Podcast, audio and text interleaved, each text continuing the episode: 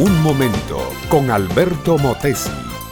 Una respuesta práctica a tus interrogantes sobre tu vida y los problemas del mundo moderno. La montaña no es tan alta, tampoco era bella. No podemos hablar ese día de un sol hermoso ni de un paisaje lleno de vida. No podemos ni siquiera hablar de la primavera y describir la belleza de la vida que nacía en aquella tierra legendaria.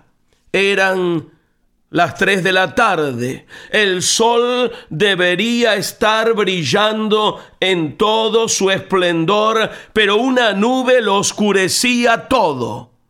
Allí con sus manos traspasadas por clavos herrumbrados, sus pies también horadados, su costado abierto por una lanza, su cabeza herida por una corona de espinas, sus espaldas laceradas por latigazos y todo su cuerpo lleno de moretones y de la sangre que salía por sus heridas. Allí, repito, estaba clavado en una cruz el Señor Jesucristo.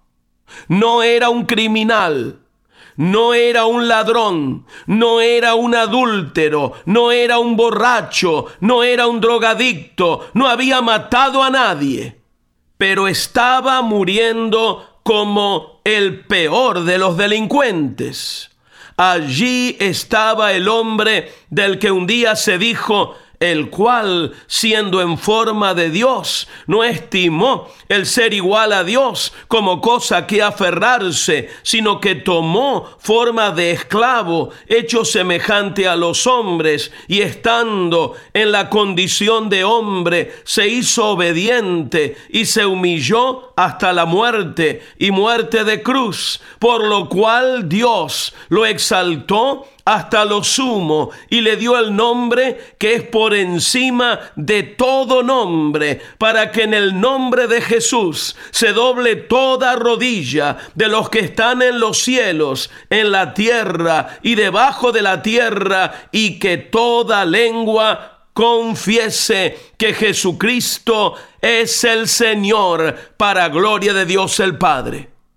Sí, mi amiga, mi amigo, aquella tarde fue el clímax de la historia. Mientras Satanás pensaba que había vencido a Dios matando a su hijo, Dios por su parte estaba cargando el pecado de toda la humanidad en su Hijo. Y cuando Jesús gritó y dijo, consumado es, fue el diablo que sintió la peor de las derrotas, la más grande de todas las vergüenzas, porque todas sus obras quedaron deshechas por la muerte de aquel justo. Mi amiga, mi amigo, todo esto ocurrió para que tú tengas el derecho de volver a Dios, de convertirte en su hijo, de disfrutar de los privilegios de una vida abundante y con propósito con la muerte en la cruz, Cristo ganó para ti el derecho de la vida eterna, el derecho de ser limpio de tus pecados, el derecho de ser absuelto de toda culpa, el derecho de tener un lugar al lado de Cristo en los lugares celestiales. Para que ese derecho se haga real en ti, óyemelo bien, es necesario que te arrepientas de tus pecados y te entregues de todo corazón al Señor Jesús. Este fue Un Momento con Alberto Motesi. Escúchanos nuevamente por esta misma emisora. Educación que transforma. ¿Te quieres preparar mejor? Visita albertomotesiuniversity.com y pulsa el botón de la escuela virtual.